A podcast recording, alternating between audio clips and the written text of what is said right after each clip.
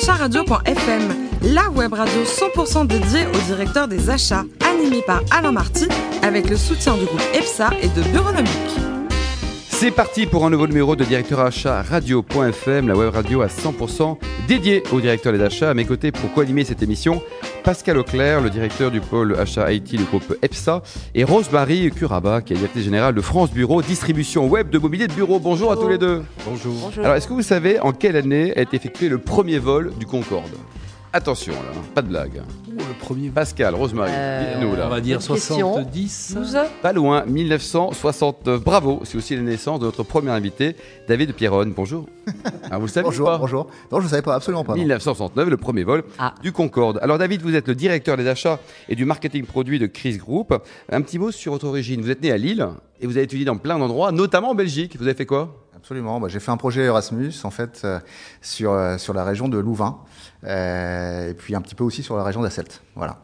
Et ensuite, votre premier job en 1993, après votre maîtrise d'économie et votre DESS également de commerce international, c'était chez Castorama, une belle aventure? Très très belle aventure. C'est vrai que c'était mon premier en fait, ma première vraie, vraie expérience professionnelle. Euh, c'était cinq ans de cinq ans, euh, pardon, cinq ans euh, euh, chez Castorama, à la direction régionale Paris Normandie. Euh, c'était la, la direct, enfin, la- j'étais sur la partie quincaillerie, chef de produit, acheteur. Bon, C'est un peu stress quand on est jeune, diplômé, avec autant de responsabilités. Quand Ah, même. faut, c'est faut vrai- assumer, quoi, faut assurer. C'est vrai qu'effectivement, à 24 ans, avoir autant de responsabilités, c'était pas simple au départ. Euh, donc effectivement, pas mal, pas mal de stress, mais aussi beaucoup de plaisir par la suite et beaucoup de, euh, voilà, beaucoup de plaisir sur la partie à la fois achat, produit et puis exploitation magasin. 1999, vous allez rejoindre Carrefour, un souvenir de la, la fusion Carrefour-Promodès? Oui, alors je suis, en fait, je suis, j'ai intégré Promodes dans un premier temps, et puis euh, quelques quelques mois après mon arrivée, euh, effectivement, il y a eu la fusion euh, Carrefour, et pour moi, ça a été plus une opportunité. Mm. Euh, C'était deux deux vrais groupes euh, internationaux complémentaires, euh, et euh, ils voulaient absolument construire une centrale d'achat internationale beaucoup plus forte, avec beaucoup plus de responsabilités, un développement de, de, de gamme de marques exclusives euh, pour pour Carrefour dans tous les pays. Euh, donc un vrai projet très intéressant. Donc développement des marques propres, marques acheteurs, c'est ça? Et puis également développement international. Quoi. Développement des marques propres et également la signature, la négociation et le déploiement de euh, marques euh, internationales, euh, type Duracell, Philips, Energizer, donc de grandes marques euh, connues de tous et déployées dans tous les pays Carrefour et dans tous les formats Carrefour.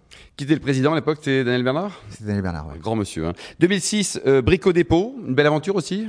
Brico Dépôt, très belle aventure, donc euh, une, nouvelle filiale de Kingfisher après Castorama, Euh, une entreprise en fait qui a euh, qui a performé euh, très vite sur le marché, qui, qui a explosé pendant pendant plusieurs années, un concept probant, apprécié des consommateurs, et une entreprise hyper réactive. Mm. Euh, donc je suis moi qui arrivais dans, dans une entreprise comme Carrefour qui était extrêmement structurée, avec beaucoup d'anticipation, beaucoup de planification. Je suis arrivé chez Brico Dépôt dans un contexte où il fallait aller très très vite. Et l'entreprise d'ailleurs avait besoin de, euh, de se poser un peu, euh, de prendre un peu de recul euh, et de s'organiser. Donc j'arrivais à, à un moment un peu charnière de, de l'entreprise. 2010, pour vous punir, hop, direction de la peinture. Euh, oui, direction de la peinture, pas forcément pour me punir. Je c'était un milieu, sûr, un milieu plutôt, euh, plutôt agréable. Euh, dans une entreprise en fait euh, Materis que, que, les, que les gens ne connaissent pas forcément, qui distribue la peinture Tolins, donc une marque Très peut-être connu. un- Valence. peut-être un peu plus co- connue par le, par le grand public euh, et par les professionnels, puisque euh, cette entreprise était quand même tournée euh, essentiellement vers le professionnel, avec un réseau de distribution euh, pour les peintres. Euh, donc euh, une nouvelle, euh, on va dire une nouvelle expérience, plus dans un milieu de distribution euh, B2B professionnel. Alors après, vous avez rejoint votre Nirvana professionnel, si je puis dire, en septembre 2016. Ça y est, vous intégrez le groupe Chris. Un mot sur l'historique, c'est une coopérative et tout débute euh, en quelle année?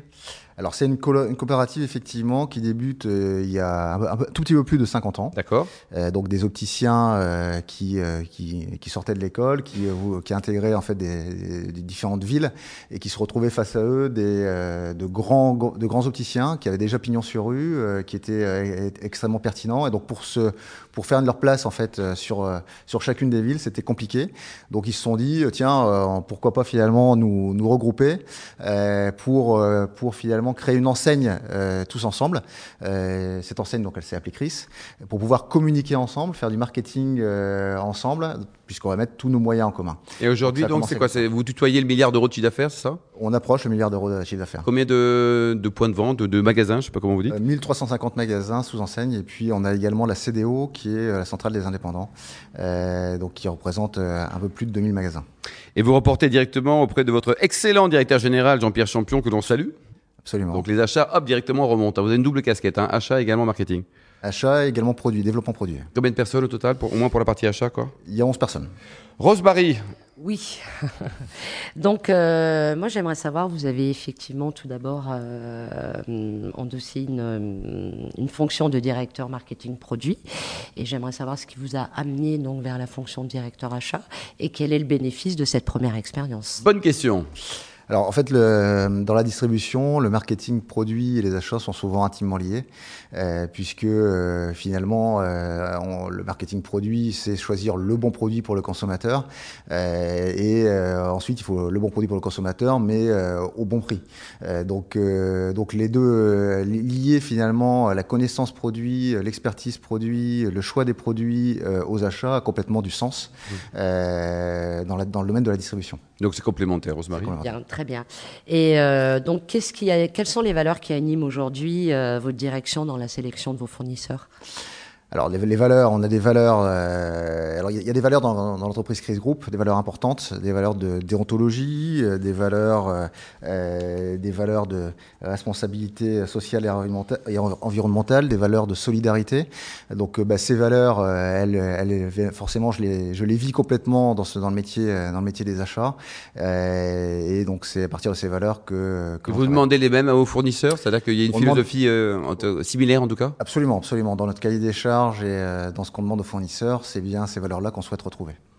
Pascal. Oui. Oui, alors e, effectivement, euh, le Made in France, cher à Arnaud Montebourg, est un des credos de, de Chris. Et ce que je voulais savoir, c'est quels étaient les avantages et les inconvénients de la production en France, alors que la plupart euh, de vos concurrents ont externalisé cette fonction. Et je, parle au niveau des achats, bien évidemment. Mmh. Alors l'avantage d'avoir d'avoir notre production en France, euh, euh, c'est bon, déjà de, effectivement de, de maîtriser euh, les, les, cahiers des charges de nos produits, les qualités de nos produits. et puis c'est vrai qu'on est on est très fier finalement de pouvoir de pouvoir annoncer à nos consommateurs qu'on qu'on a des produits qui viennent, enfin qui sont fabriqués à côté de à côté de chez eux. Et où exactement la, fabrication? À Bazinville. Bazinville. À Bazinville du côté de Dreux. Donc à proximité, à proximité, de Paris. Et c'est un plus pour vendre ça ou pas? Est-ce que le consommateur se rend compte, dit je paye plus cher, moins cher, j'y vais euh, clairement, c'est, euh, je pense que c'est un plus pour vendre qu'on n'exploite peut-être pas euh, complètement et qu'on a prévu de peut-être euh, relayer encore davantage euh, dans les dans les mois et les années à venir. Pascal? Oui, alors une autre question peut-être cette fois-ci euh, euh, par rapport au marché globalement de l'optique qui est assez atomisé euh, en France, avec les nouvelles réglementations en termes de remboursement. quels pourraient être les impacts sur votre secteur d'activité globalement? Alors c'est vrai qu'on a qu'on a effectivement prévu euh, plutôt une baisse du marché dans les dans les années à venir, euh, une baisse pour deux raisons. Euh, effectivement l'étalement, enfin le, remboursement qui pour les adultes en tout cas est passé de un an à, deux ans, et puis également la baisse des prix moyens de vente, puisque il y a effectivement de plus en plus de concurrence et puis des, des réseaux de soins, des, des, des mutuelles qui, euh, qui donc euh, euh, pousse également à la baisse, à la baisse des prix. Pascal? Oui, alors effectivement, une troisième question. Euh, on a vu euh, lors de la, votre présentation euh, par Alain, vous avez fait une grande partie de votre euh, carrière dans le secteur de la distribution, qu'elle soit spécialisée ou grande conso. Euh, Qu'est-ce que ça a pu vous apporter ou ne pas vous apporter dans votre métier actuel? Alors, ce que, ce que ça a pu m'apporter, euh, c'est euh, effectivement une, une approche, euh, une approche de, du consommateur, une approche en fait du merchandising, une approche de tout ce qui est euh, promotion euh, autour, autour des produits, également tout ce, une approche structurée en termes d'achat, de sourcing, de négociation avec, avec les fournisseurs, dans, le, dans, le, dans le respect, dans, les, dans, enfin, dans, dans les valeurs que je vous exprimé tout à l'heure. donc pour moi, c'était dans la continuité de ce que j'ai fait jusqu'à maintenant. On parle beaucoup de, de digital. Est-ce que vous voyez demain un développement des ventes de lunettes sur Internet ou vous y croyez pas trop Les bonnes vieilles boutiques, ça fait plaisir? je pense que les, les, boutiques ont encore quand même pas mal de, pas mal de. Ça représente très peu dans les ventes. Je sais pas si ça, d'ailleurs. Ça représente, ça représente très peu. Ça représente très peu. Donc, bien évidemment, ça va se développer. On, on en est tout à fait conscient. On est d'ailleurs présent sur le, on est présent sur le web. Euh, maintenant, aujourd'hui, c'est la partie lentille qui, euh, qui est la plus prépondérante dans les ventes que l'on peut réaliser sur le web. Pour les, pour les, pour les montures, c'est euh, c'est un peu plus confidentiel pour le moment. Chris est également une entreprise euh, très présente dans le sport, avec évidemment le Tour de France. Absolument, sponsor du Tour de France, et encore pour quelques années. Donc c'est pour nous c'est euh, c'est un choix stratégique quand même. Hein. Ouais, c'est un choix stratégique, c'est un choix stratégique important. Les, les valeurs de ce sport, euh, euh, voilà, sont euh, on est on est très proche finalement euh, d'une population la plus large possible. C'est puis toutes les vertus du sport. C'est un sport de, combativité, un sport un sport difficile, un sport un rebondissement parfois? Un rebondissement, voilà, tout à fait. Non non, c'est c'est ça correspond bien en fait à ce qu'on. Puis en plus on on a on a le maillot blanc en fait du, du jeune, euh, euh, du plus jeune en fait euh, performeur du Tour de France. Donc ça aussi. C'est plutôt sympa également, quoi. Sympa également. Et vous utilisez quoi en invitant des, gens, des clients, des opticiens eux-mêmes localement? Effectivement, on invite, on invite des clients, on invite, on invite des, des ophtalmologistes, on invite des fournisseurs. Pas mal de RP quoi, sur place. Quoi. Et vous, à titre personnel, vous êtes champion de tennis, on m'a dit. Vous êtes classé combien? Euh, pour l'instant, je suis pas encore euh, dans le classement ATP, mais euh, euh, je pense que c'est un peu tard d'ailleurs. Euh, donc, je suis classé 15-2 cette année. À 15-2, c'est pas mal ça. Alors, qu'est-ce qu'il faut faire pour qu'un Français, enfin, David, gagne Roland Garros? C'est insupportable quand même, non? C'est effectivement, c'est un peu compliqué depuis Noah, on n'a pas gagné. donc, ce qu'il faut faire, bah, c'est, je pense, trouver le champion qui qui n'aura pas de doute. Quoi, en fait. On a des jeunes qui ont du talent. Je pense qu'on a, on a des jeunes qui ont du talent. Moi, je pense qu'on a un peu de euh, on a un peu de problème de confiance euh, en général euh, chez les Français. et la confiance est majeure quand on voit un, Nadal en fait qui qui revit, enfin qui inébranlable. il, a, il, a, il a quand même il a quand même baissé de niveau à un moment donné. Je pense qu'il avait un doute sur la confiance, peut-être dû à des problèmes physiques, mais il avait un doute de confiance. Djokovic vécu, enfin vit actuellement un problème de confiance. Donc il y a quand même beaucoup. Alors il y a le talent, il y a le travail, mais la confiance en soi me paraît majeure. Vous adorez le foot et vous supportez le club de Valenciennes. Le beau club de Valenciennes. Une très belle équipe, hein Très, très Vous allez les voir ou pas? Euh, J'y vais plus rarement, puisque maintenant je suis sur la région parisienne. Donc, euh, à l'occasion, quand je remonte, euh, ça peut m'arriver d'aller voir un match. Mais et alors, Lyon, Lyon et Monaco qui s'arrêtent en demi-finale de leur Coupe d'Europe respective, c'est normal ou c'est triste? C'est triste. Enfin, c'est normal puisque c'est normal puisque c'est vrai qu'on on les attendait pas forcément là d'ailleurs. Donc, euh, euh, donc on a plaisir de les retrouver en demi-finale. Donc on va dire que c'est c'est quand même une belle année pour ces deux clubs. Euh, maintenant, euh, ils ont franchi un palier. Ouais, ils ont franchi un palier. Ils ont franchi un palier. La Juventus pour la pour Monaco, c'était un peu dur pour eux, je pense. Et pour terminer, côté vin, est-ce que vous vous souvenez du vin qui était servi le jour de votre mariage, David? Euh, Le jour de mon mariage, effectivement, j'avais euh, un Bordeaux, un Bordeaux rouge, euh, qui s'appelait le Saint-Hilaire, et qui est un vin biologique. Il est très bon? Ah, je me suis... Bon, vous vous souvenez le prénom de votre épouse aussi, il hein, n'y a pas de problème quoi. Eh, attendez, attendez, attendez. Merci beaucoup David Pierrot. Je rappelle que vous êtes le directeur des achats et du marketing produit de Chris Group. Merci également à vous Rosemary Curaba et puis également Pascal Auclair. Fin de ce numéro de directeur achat radio.fm. On se donne rendez-vous vendredi à 10h pour une nouvelle émission.